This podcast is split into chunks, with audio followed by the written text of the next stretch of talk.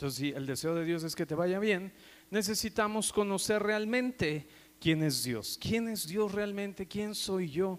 Y entonces mi vida va a ser transformada. Y en la mañana estábamos hablando acerca de acumuladores. Y los que estamos aquí en la tarde, ¿cuántos de ustedes suelen ser acumuladores de cosas? Que les gusta acumular, acumular, acumular, porque de repente dicen, ah, es que esto me puede servir, esto lo voy a guardar a ver, levanta tu mano si eres de esas personas que dice, ah, es que esto me va a servir para luego, ¿verdad? Uno nunca sabe. No, eh, te encuentras cosas y dices, pues no sé qué es, pero a lo mejor me va a servir. Y entonces lo guardas y lo guardas. Y, llega el momento en el que has acumulado tantas cosas que, que, se vuelve eh, abrumador, me explico, porque tienes tanto que luego no sabes qué, hacer con todas esas cosas. Y el asunto es que a veces ni siquiera te deshaces de ello porque tienes la mentalidad de, es que me puede servir, no lo voy a tirar. Ahora, en nuestra vida, muchas de las veces nosotros acumulamos cosas en nuestro corazón que no nos sirven, pero las acumulamos en nuestra vida, las acumulamos en nuestro corazón. Conclusiones acerca de nosotros, pensamiento, religión, acerca de quién es Dios, ¿verdad? Tenemos conclusiones incorrectas sobre quién es Dios y entonces las acumulamos en nuestro corazón y vivimos con ello. Y entonces de repente en nuestra vida vemos resultados que nos preguntamos, oye, pero ¿qué está pasando? ¿Por qué estoy viviendo este tipo de situación en mi vida? ¿Por qué estoy viviendo este tipo de resultados en mi vida? Y es porque hemos acumulado muchas cosas en nuestro corazón que no deben estar ahí el deseo de Dios, dijimos hace un momento, es que, que te vaya bien. Acompáñame a Hebreos 12. Hebreos 12, vamos a leer Hebreos 12, déjenme ver por mi Biblia.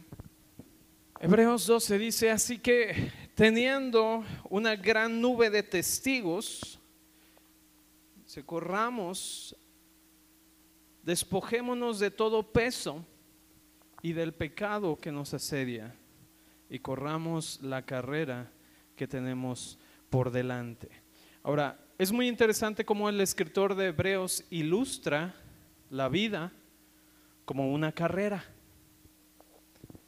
Y él dice, por lo tanto, nosotros también teniendo en derredor nuestro tan grande nube de testigos, dice, despojémonos de todo peso y del pecado que nos asedia y corramos con paciencia la carrera que tenemos por delante. Puestos los ojos en Jesús, el autor y consumador de la fe, el cual por el gozo puesto delante de él sufrió la cruz, menospreciando el oprobio y se sentó a la diestra del trono de Dios. El Padre vio el resultado de la obra de la cruz para tu vida. Y entonces por este resultado que Él vio para ti, Él dijo, vale la pena. Él dijo, vale la pena para que tú puedas vivir la vida que el Padre pensó acerca de ti. Y entonces el Padre, cuando el Hijo viene a revelar al Padre, porque sabía que valía la pena, porque sabe que tú vales la pena, porque sabe que hay un propósito para tu vida. Y entonces dice, despojémonos de todo peso y del pecado. Debemos entender lo siguiente, a través de la obra de Jesús, en la obra de la cruz todo cambió. Di conmigo, todo cambió. Ok, ahora dilo como si hubieras comido, todo cambió. Muy bien, ahora como si hubieras tomado café, todo cambió. No, les falta cafeína ahí. Es descafeinado, yo creo, ese café. Ahora, a ver, todo cambió. Exacto. A través de la obra de la cruz todo cambió. Y el resultado es a mi favor para que yo pueda vivir una vida diferente. Aquí el apóstol Pablo, muchos no saben o, hay una discusión en quién escribió el libro de Hebreos, pero yo estoy convencido que fue el apóstol Pablo. El apóstol Pablo está diciendo, despojémonos de todo peso. Y como les decía, es interesante que él, aquí el escritor dice, la vida es como una carrera, no es una tómbola. ¿Verdad? Hay quienes viven con esa filosofía que la vida es una tómbola, tototómbola. No saben a qué me refiero, ¿verdad? ¿O sí? o sea, es como a ver qué te toca. No, la vida que es como una carrera, o lo que está diciendo aquí el escritor es, la vida es como una carrera. Y por lo tanto, despojémonos de todo peso. ¿Has intentado correr alguna vez con, mochila o con peso? ¿Qué, ¿Qué tan fácil es? Nada, ¿verdad? Hay un esfuerzo que haces. Porque si quieres correr y traes un peso encima, te va a costar. Y entonces dice aquí el escritor de Hebreos, despójate de todo peso. Ahora la pregunta que va a ser, ¿a qué se refiere con ese peso? Y es en esta noche lo que yo estoy compartiendo contigo acerca de que hemos acumulado muchas cosas, incluso hemos acumulado religión en nuestra vida que nos impide avanzar, caminar en esta carrera, en esta eh, vida que, que vamos día a día. Y muchas de las veces parece que nos abruman tantas cosas por lo que vivimos, por lo que pasa a nuestro alrededor, que nos cuesta entender y decir, realmente hay un resultado diferente en mi vida en Dios, porque hemos sido tan abrumados, hemos permitido que cosas se guarden en nuestro corazón, que nos hemos vuelto acumuladores, acumuladores en nuestro propio corazón, en nuestra vida. Por eso aquí dice, despójate de todo peso y del pecado. ¿A qué se refiere? Yo les dije hace un momento, la obra de la cruz cambió todo. Quiere decir que ahora tú tienes una naturaleza diferente para ti. Eso te permite tener un resultado diferente. Ya no está tu vieja naturaleza. Ahora debemos caminar bajo la conclusión de la obra completa a tu favor, que te da una nueva realidad. Por eso dice que debemos de dejar de vista o ser, dejar de ser distraídos por el pecado, es lo que está diciendo aquí. No te distraigas con el pecado, es como ir en una carrera y de repente distraerte en otra cosa y va, va a provocar que te caigas, va a provocar que no llegues, que no te enfoques en la meta, esa distracción. Cuando tú estás intencional, cuando tú estás caminando en esto, tú dices, me enfoco en lo que realmente es importante y no en aquellas distracciones, sino en lo que es importante. Ahora, aquí dice, tenemos una nube de, testigos, dice, y, precisamente se refiere, si tú lees el libro de Hebreos en el capítulo 11, está hablando de aquellos que fueron eh, reconocidos por la fe o caminaron en esta fe, en esta confianza. Y dice, tenemos esta nube de testigos, por lo tanto, en este ánimo, en esta intención, camina o, o camina esta, más bien dice, corre esta carrera o esta vida. ¿verdad? Porque la vida es como esta carrera, vamos hacia adelante. Y dice, pero tienes que despojarte de todo peso es interesante que si tú ves en Hebreos, en Hebreos capítulo 11, cuando habla de los testigos de la fe, es como tú ves que muchos de ellos vivieron en la confianza de Dios y vivieron circunstancias muy parecidas a las que tú vives. Porque tú puedes decir, no, pues sí, es que ellos pues están en la Biblia y por eso sí pudieron vivir. No, ellos vivieron situaciones muy similares a las que tenemos y tuvieron esta opción de ser abrumados por las situaciones, ser abrumados por las cosas que están a su alrededor, pero decidieron permanecer firmes, decidieron despojarse de todo peso para caminar hacia adelante. Y esto es algo bien interesante porque por eso dice, hay esta nube de testigos que pudieron vivir una nueva realidad para sus vidas permaneciendo en la fe. Y habla de Abraham. Dice él, ya estaba muy viejo para tener hijos, sin embargo Dios cumplió su promesa en su vida. Tal vez tú digas, no, pues es que ya pasó mucho tiempo, pero Dios es Dios en ti. Dios no miente. Dios no cambia lo que Él ha hablado acerca de ti. Su plan y su propósito para ti es bueno. Su plan y su propósito para ti es que te vaya bien. Y entonces, aún a pesar de las circunstancias, porque te digo, si lees Hebreos 11, tú vas a ver cómo mucha gente de ellos estuvieron en situaciones que pudieron haberlos desenfocado. Y lo que dice es, mantuvieron su confianza en aquel que les había hecho la promesa, o sea, Dios. Y dijeron, Dios es confiable y entonces decidieron caminar en esa confianza, en esa fe. Así que dice, despójate de todo peso. Ahora, debemos de cambiar nuestra mentalidad, nuestra manera de pensar. Di conmigo, transformación viene por cambiar mi mentalidad. Transformación, di conmigo, viene por transformar mi mente. ¿Y cómo transformas tu mente?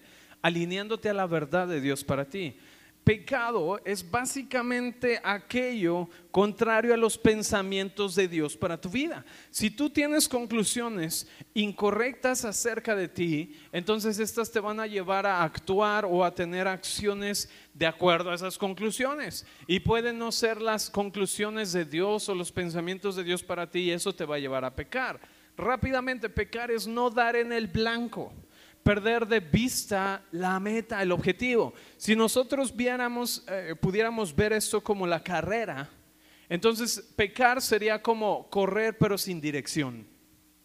O sea, correr en la dirección opuesta a la meta, correr hacia otro lugar.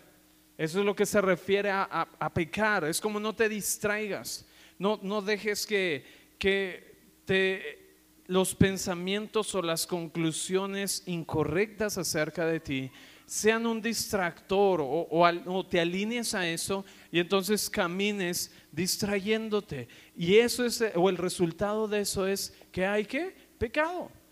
Pecado es no dar en el blanco, pecado es pensar menos de lo que Dios piensa acerca de ti. Si tú piensas menos acerca de lo que Dios piensa de ti, seguramente vas a caminar distraído en el pecado. Y tú puedes decir, ¿y qué Dios piensa acerca de mí? Ah, entonces es importante saber qué es lo que Dios dice acerca de ti. Estamos ahora caminando en una nueva naturaleza.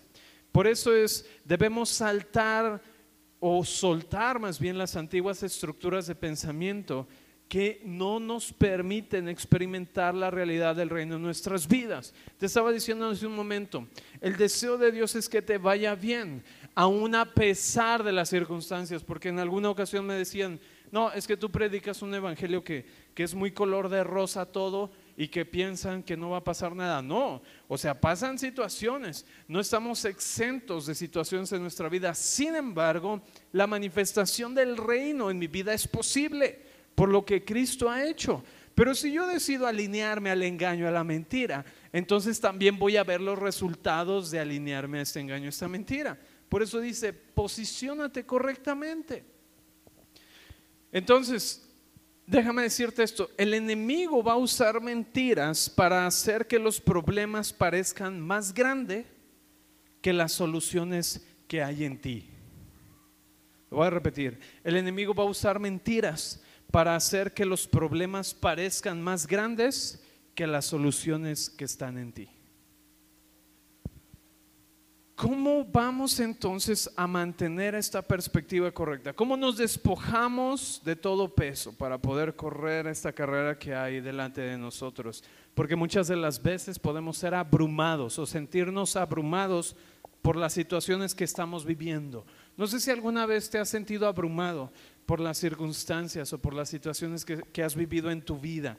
Y, y al sentirte abrumado, de repente no sabes qué hacer pero eso es lo que pasa, cuando estás abrumado, estás acumulando, estás acumulando, porque te sientes tan, tan, pero tan abrumado, ansioso, preocupado, angustiado, pero ¿qué va a pasar? ¿Qué va a suceder? Y entonces permites que esto acumule, acumule, acumule en tu vida. Y si nosotros podemos entender que la vida que Dios nos dio, Juan 10:10 10 dice, yo he venido para que tengan vida y tengan vida en abundancia. Esa es la vida de Dios para ti. Dí conmigo, la vida de Dios para mí es abundante. No, no de escasez, no de ausencia, es una vida abundante. Y esta vida abundante está disponible para ti. Y el estilo de vida que Dios ha hablado para ti, lo, podemos ver en Jesús, cuando Jesús vive un estilo de vida despreocupado o, o lejos de la ansiedad, no irresponsable, sino despreocupado. ¿Por qué? Porque así como Jesús, el rey Salomón entendió la clave de este estilo de vida del reino. Proverbios 4:23. Acompáñame a Proverbios 4:23. Proverbios 4:23 dice, sobre toda cosa guardada, guarda tu corazón, porque de él mana la vida. Te voy a leer otra versión. Dice aquí, cuida tu corazón con gran diligencia, porque de él hay manantiales de vida. Todos los asuntos de nuestra vida, escucha, todos los asuntos de nuestra vida fluyen como ríos desde un lugar central. ¿Cuál es ese lugar central? El corazón. Y el asunto es, ¿qué hacemos nosotros para ser mayordomos de este lugar? Porque eso va a determinar los resultados de nuestra vida. ¿Qué hacemos nosotros para ser mayordomos? ¿De qué manera cuidamos con diligencia? Aquí dice, cuida con tu corazón con gran diligencia. Sobre toda cosa guardada, guarda tu corazón. Una pregunta, ¿cuántos de ustedes dejan la puerta de su casa abierta cuando se salen? ¿Sí? ¿Dejan la puerta de su casa abierta? Dice, ah, la voy a dejar abierta, ya me voy. No, ¿verdad? Nadie aquí lo hace. Bueno, ¿o sí? No, ¿por qué? Porque seguramente va a entrar cualquier persona seguramente va a suceder algo, ¿verdad? Se pueden llevar algo o pueden meter algo. Y entonces, como tú eres diligente con tu casa, ¿qué haces? Lo cierras, pones llave. Porque no, aquí hay algo bien importante. No dejas que cualquier persona entre, ni dejas que cualquier cosa valiosa que esté ahí salga. ¿Verdad? Porque eres diligente o cuidas. De la misma manera dice, sé muy diligente con tu corazón. O sea, cuida las cosas que permites que entren a tu corazón. No es como deja la puerta abierta para que cualquier cosa entre.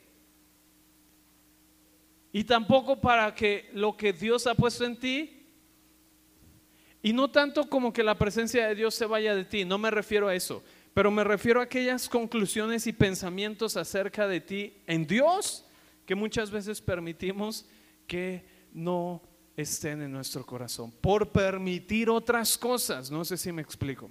La presencia de Dios está en ti, la presencia, el Espíritu de Dios está en ti, no es como que se vaya.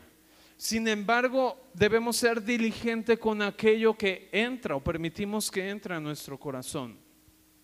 Así que el asunto de nuestra vida fluye de lo que hay en nuestro corazón. Mi trabajo en ser diligente es confiar en el Padre que cualquier problema y situación que no entiendo, yo descanso en Él o yo confío en Él. ¿En qué? En que Él está conmigo. Ese es mi trabajo, esa es una de las cosas con las que debemos cuidar nuestro corazón. Saber que cualquier, en medio de cualquier problema, en medio de cualquier situación que no pueda entender, yo sé que puedo confiar en Dios, que Él es bueno para mí, y enfocarme en administrar mi voluntad a lo que sé que es verdad, en Dios. Ahora, el éxito de cuidar mi corazón va a determinar la medida de manifestación del reino que yo voy a experimentar. O lo que quiere decir esto, mi realidad interna a menudo define la naturaleza de mi realidad externa. Si prospero en mi corazón, mi vida va a prosperar. Pero como te decía hace un momento, hemos acumulado muchas veces experiencias, ¿verdad? Que hemos sentido que nos han marcado y las hemos, no las hemos entendido, no las comprendemos, no tenemos una respuesta y, y las acumulamos y las acumulamos y acumulamos y acumulamos. Es que me dijeron, es que me hicieron, es que esto, es que aquello. Y entonces acumulamos y es como dejar la puerta de tu corazón abierta para que cualquier cosa entre, para que cualquier conclusión esté ahí, cualquier asunto, incluso religión, ¿verdad? De lo que no es Dios, esté ahí acumulándose, esté ahí acumulándose. ¿Y sabes qué va a pasar? Cuando dice Hebreos que tenemos una carrera por delante, vas a estar como trayendo una mochila, tratando de caminar, cansado, cargado. Por eso dice, despójate de todo peso para que puedas correr ligero la carrera. ¿Y cómo puedo liberarme de todo peso? ¿Cuál es la manera de hacer esto? Es cuidar lo que está en mi corazón. porque es la manera que va a determinar si mi vida prospera. Fortalecernos en el Señor es una parte esencial de administrar nuestro corazón. Como te decía hace un momento, no estamos exentos de muchas cosas en la vida, sin embargo, no estamos sin esperanza. En Dios tenemos esperanza, en Dios nosotros encontramos refugio, en Dios nosotros podemos saber que Él cumple sus promesas para nuestra vida. Y aún a pesar de las circunstancias, saber que tengo un cielo abierto, saber que yo soy un cielo abierto. Cuando estamos hablando del corazón, hemos descubierto que el único camino que puede usar las herramientas correctas es a través de establecer verdades. Di conmigo, verdades fundamentales. ¿Cuáles son estas verdades fundamentales? Estas verdades es acerca de la naturaleza y la realidad de quién es Dios y quién me ha hecho ser en Él. ¿Quién es Dios? Esta naturaleza y realidad de quién es Dios y quién me ha hecho ser en Él. Ahora, ¿sabías que lo que piensas y tu corazón están conectados? En nuestra cultura occidental hemos separado el corazón de la mente. Hemos hecho una distinción. La, mentalidad occidental compartimenta o ha compartimentado a los seres humanos, o sea, los ha segmentado, los ha dividido, en el sentido de que de repente eh, los sentimientos y los pensamientos están separados, decimos el corazón siente y la mente piensa, ¿no? Han visto eh, a veces en dibujos o en memes que está el corazón por un lado y está el cerebro por otro lado, y entonces como que nunca se ponen de acuerdo, y entonces como que el corazón hace lo que quiere y el cerebro anda detrás del corazón, o luego es el el cerebro y el corazón. Ah, ¿Han visto ese tipo de imagen? El mensaje que da es que como que, que, estamos separados, ¿verdad? La mente y el corazón no tienen nada que ver. Sin embargo, la Biblia lo que dice en Proverbios es, como el hombre piensa en su corazón, así es él. Como el hombre piensa en su corazón, quiere decir que cuando hablamos del corazón, estamos hablando del ser interior el ser interior. Tú eres un ser integral. No estás segmentado, ¿verdad? No estás como separado. Cuando estamos hablando de la vida de Dios, la vida de Dios ha sido infundida en todo tu ser, no solo en una parte de ti, no solo en un, pequeño espacio dentro de ti, ha sido infundido en ti, en todo lo que tú eres, incluyendo tus pensamientos. Lo único que necesitamos es alinear, por eso la Biblia nos exhorta, el apóstol Pablo en Romanos dice, por nada, dice, no te conformes a este siglo, a esta mentalidad, a esa estructura de religión, sino que seas transformado, renovando tu mente. Y cuando habla de esto, en la renovación de tu mente está hablando de tu ser interior. Entonces, cuando hablamos del ser interior, eh, la cultura hebrea no ve al ser humano o no ve al hombre como por partes, como compartimentado, ¿me explico? Él ve al hombre como un todo, es un ser completo. Y entonces cuando habla del corazón, está hablando también de los pensamientos, de las emociones. De hecho, la palabra en hebreo para definir corazón es esto, es la totalidad de tu ser interior. ¿Y cuál es esto? Tu corazón es el asiento de tu mente, imaginación, voluntad, deseo, emociones, tus afectos, tu memoria y tu conciencia. Cuando estamos hablando del corazón, también es el centro de comunión con el Espíritu de Dios y posee la facultad de percibir la realidad espiritual. Las escrituras se refieren a esta percepción espiritual como los ojos de tu corazón.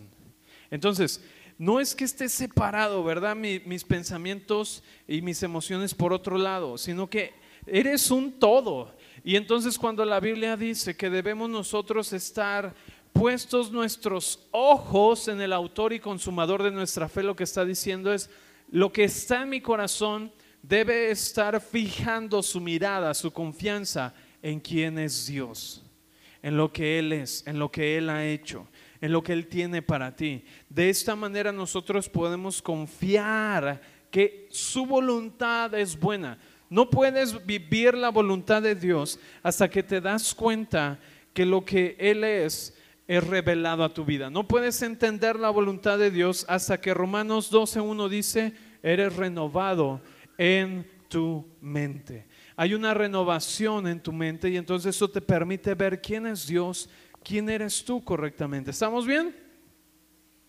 ¿Sí? Ok, ahora, las escrituras se refieren a esto del corazón y cuando nosotros percibimos la realidad de la presencia de Dios en nosotros, como los ojos de nuestro corazón. Obviamente tu corazón no tiene ojos, ¿verdad? Por eso está hablando en un sentido de tu ser interior. Está diciendo, cuando dice ojos, está refiriendo al propósito. ¿Cuál es el objetivo de los ojos? Mirar para que tú puedas, ¿qué? Caminar. Es el propósito de la visión, ¿verdad? De que tú puedas ver, es para evitar que te caigas. El propósito de la visión es para que puedas distinguir, discernir. Entonces, cuando está hablando de los ojos del corazón o ser renovados en esto, está hablando de dónde pones tu enfoque, dónde pones tu mirada. En las circunstancias, en los problemas, entonces vamos a empezar a acumular, ¿verdad? Vamos a empezar a acumular. O lo ponemos en el autor y consumador de nuestra fe, que es lo que dice Hebreos 12.2 puestos nuestros ojos en el autor y consumador de la fe. Nuestro enfoque interno y nuestro acuerdo con la realidad espiritual, porque hay una realidad espiritual, ya sea que esté alineada tu realidad, ya sea que esté alineada al reino de Dios o esté alineada al reino del engaño. Tu realidad puede estar alineada a lo que Dios dice de ti o a lo que las circunstancias dicen de ti. Es bien importante esto porque ¿qué es lo que Dios te ha dado? ¿Qué es lo que tienes en Dios? Y entonces nosotros decimos, tengo un cielo abierto, tengo herencia, tengo una nueva naturaleza, tengo el favor de Dios para mi vida, pero los problemas están bien complicados. Tengo la presencia de Dios en mi vida, pero este asunto está bien complicado. El, detalle es que entonces no hemos entendido lo que tenemos en Dios, porque lo que es Dios es mucho más grande que los problemas. Pero como te dije al principio, el enemigo va a querer hacerte ver los problemas como algo mucho más grande que lo que Dios te ha dado. Dios te ha dado tanto, Dios te ha dado todo. La gloria de Dios está sobre tu vida, el Espíritu de Dios está en ti. La obra de la cruz ha permitido que el mismo Espíritu que estuvo en Jesús esté en ti hoy, en este momento. Es el mismo Espíritu que dice que levantó a Jesús de los muertos, es el mismo Espíritu que está en ti. O sea, estamos hablando del Espíritu de Dios que da vida. El Espíritu de Dios que da vida. El Espíritu de poder está en ti. Pero dice, no, es que los problemas me abruman es que no sabes, la situación económica me abruma y entonces empiezas a acumular, empiezas a acumular y de repente la vida te parece tan pesada. ¿Quién podrá ayudarme? Es tan pesado vivir cada día. No hemos comprendido entonces la gloria que Dios ha puesto en nosotros porque es mucho mayor. Y entonces la realidad de lo que vivimos o podemos experimentar en nuestra vida va a estar definida por aquello que yo decida alinearme. ¿Decido alinearme en Dios o decido alinearme en el engaño o en aquello que parece más grande? El asunto es, aquello en lo que tú te enfocas es aquello que tú vas a magnificar. Aquello en lo que tú te enfocas, por más pequeño que sea, lo vas a dar mucho poder le daba el ejemplo de una hormiga. ¿Qué tan grande es una hormiga? Pero si la viéramos en un microscopio, ¿qué tan grande la verías? Porque te estás enfocando demasiado en ello. Entonces, el enemigo va a querer hacerte ver los problemas mucho más grande de lo que Dios ha puesto en tu vida. Por eso es importante que nosotros entendamos nuestra identidad. Y esto Identidad y propósito para ti va a estar determinado por la revelación de lo que es el Hijo. Y Él es la exacta representación del Padre en cuya imagen tú fuiste hecho. Eso es algo tremendo. Ahora, este espíritu, esta verdad que está en ti, tú tienes un constante acceso a la presencia, a la manifestación de la presencia de Dios. Tú tienes un constante acceso a, lo que, a los recursos del cielo. Tú eres un cielo abierto y debes tomar ventaja de esto, pero necesitamos poner nuestro enfoque, nuestra atención en Él. No digo que no haya problemas, solo digo que los problemas no son más grandes que lo que Dios ha puesto en mí. No digo que no pasen situaciones, lo que digo es que aún aquellas situaciones que no comprendo, aún aquellos problemas que pueda haber en mi vida, Dios es más grande. Y no solo eso, sino que yo sé quién soy en Él. Mira, el asunto es, no es solamente decir Dios es grande, porque lo es. Pero el asunto no es decir solamente Dios es grande, sino que sepas que tú estás en Él.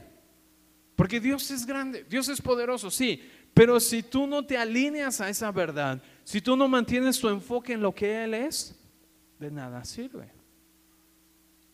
Porque no has cuidado lo que está en tu corazón, las conclusiones, las convicciones. Ahora, las emociones solo son un indicador de que algo sucede, pero tus convicciones deben ser las que mantienen el enfoque de lo que tú realmente eres en Dios, de lo que Él te ha dado para ti de lo que Él ha entregado en tu mano a través de la obra del Hijo. Por eso es que el enemigo, mira, el enemigo solo va a usar la acusación y la intimidación para hacer que los problemas y conflictos en nuestra vida resulten más grandes. Y entonces de repente Él va a usar la mentira, el engaño y la acusación para tratar de hacerte confundir y decirte, mira, esta es la realidad que estás viviendo y supuestamente este es el reino de Dios, pero no es cierto, mira, esto es lo que está. Y, dices que cielo abierto no es cierto. Mira cómo te está yendo, cómo te fue el año pasado, cómo iniciaste este año, ¿verdad? Y entonces dices, no, pues es cierto. Y entonces empezamos a acumular, acumular, acumular y se empieza a hacer más pesado y más pesado. Y decimos, ay, es que la vida está bien difícil. Cuando el deseo de Dios es que tú puedas ser prosperado en todas las cosas, que te vaya bien. Pero necesitamos transformar o renovar nuestro entendimiento. El asunto es que el enemigo tiene una agenda, sí, su agenda es robar, destruir, matar. Esa es la agenda del enemigo. Y muchas veces enfocamos mucho nuestra energía, nuestra fuerza, ¿verdad? En estar enfocados en, es que ve, esto está bien complicado, está bien difícil. Pero la agenda que Dios tiene para ti es mucho más gloriosa.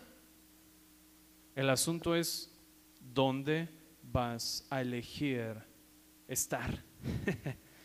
o, en qué te vas a decidir enfocar. En la agenda de Dios, que es gloriosa para tu vida, o en la agenda del enemigo. Que lo único que quiere es destruirte.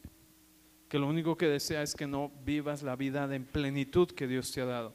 Debemos mantener nuestro enfoque en el Señor y la palabra que Él ha hablado sobre ti. Hay algo bien tremendo en esto de mantener el enfoque, en esto de mantener y entender el propósito de Dios para tu vida. Porque si no somos capaces de mantener el enfoque correcto, si no somos capaces de ver quién es Dios correctamente, de entender quiénes somos nosotros y vivir y caminar y como dice Hebreos, de correr esta carrera, pero despojados de todo peso, de todo peso de religión, de todo peso de, límite sobre mi vida, de todo peso de conclusiones incorrectas sobre mí, de conclusiones incorrectas de Dios, despojándome de todo ese peso, me va a permitir no desviarme al pecado o aquello que Dios no dice de mí. Pecado es no dar en el blanco, pecado es no caminar en, en, la meta, pecado es distraerme. Sí, los problemas están demasiado grandes. Hoy sí, esta situación es demasiado complicada. Eso te lleva a pecado porque pecado es no tener los pensamientos de Dios en ti. Pecado es no tener los pensamientos de Dios en ti. Pero la Biblia dice que tú tienes la mente de Cristo. quiere decir que tú puedes correr esta carrera despojado de todo peso y de todo pecado, porque a través de la cruz es que tú has, sido hecho libre. Pero el no entender el propósito de Dios para tu vida, el no entender la voluntad y el deseo de Dios para ti, te lleva a destrucción. Esto es fuerte. Vamos a lamentaciones. Lamentaciones, el libro de lamentaciones 1.9. Dice algo muy tremendo.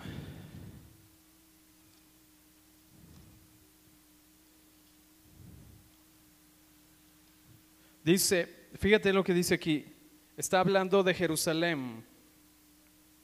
Dice, su inmundicia está en sus faldas y no se acordó de su fin.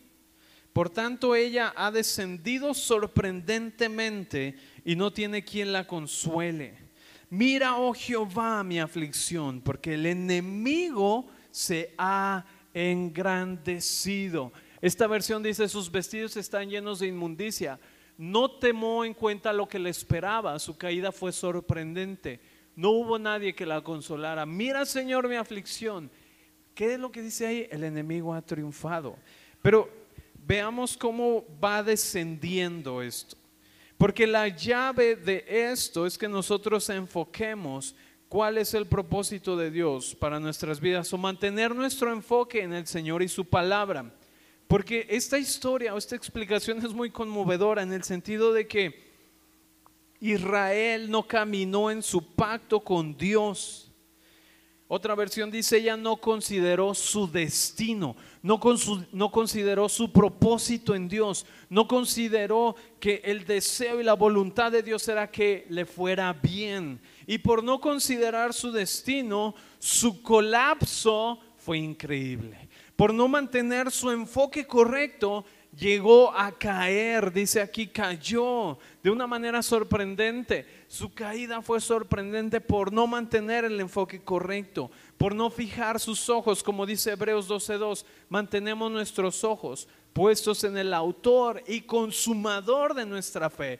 No es tu fe, es la fe de Dios en ti a través de la obra de Dios la que te permite caminar en la vida, la que te permite experimentar la realidad del reino, la que te permite experimentar el poder de Dios en tu vida.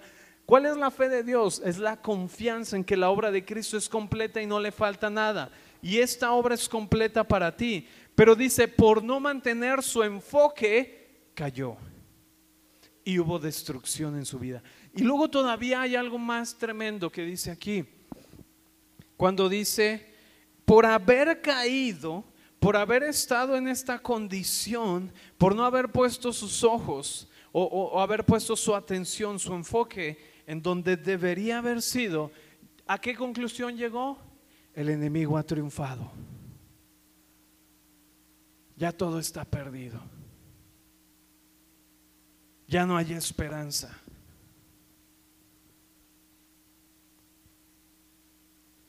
Ya no hay salvación por no haber mantenido el enfoque. Ahora, en este pasaje, Jerusalén tenía un destino increíble, sin embargo, su falla en considerar ese destino la llevó a este colapso. Por eso te decía, mantenemos nuestro enfoque en lo que es Dios y caminamos en esto. Si nuestro corazón prospera, nuestra vida prospera. Pero si no, entonces caminamos hacia destrucción por las conclusiones incorrectas, porque hemos acumulado, nos volvemos acumuladores de tantas cosas que no es lo que Dios desea para nosotros. La llave de nuestro propósito está en aquello en lo que decidimos mantener nuestro enfoque. La llave o la clave, si quieres verlo de esta manera, ya sea de tu propósito o destrucción, está en aquello en, que tú, en lo que tú decides mantener tu enfoque, en qué quieres enfocarte, en lo que Dios habla acerca de ti o en lo que el enemigo te está haciendo ver como esto es demasiado. Uy, esto está tan complicado, no hay salida. Y entonces tú empiezas como a descender en esto, que llegas a la conclusión de, no hay quien me consuele, el enemigo ganó. Ahora definitivamente Dios no te deja solo, pero tú has caído en esa conclusión y Dios está ahí contigo, su espíritu está contigo para que tú puedas cambiar la manera de pensar y decir, Dios es mi fortaleza, Dios es mi salvación. Amén. Puedes ponerte de pie en esta noche.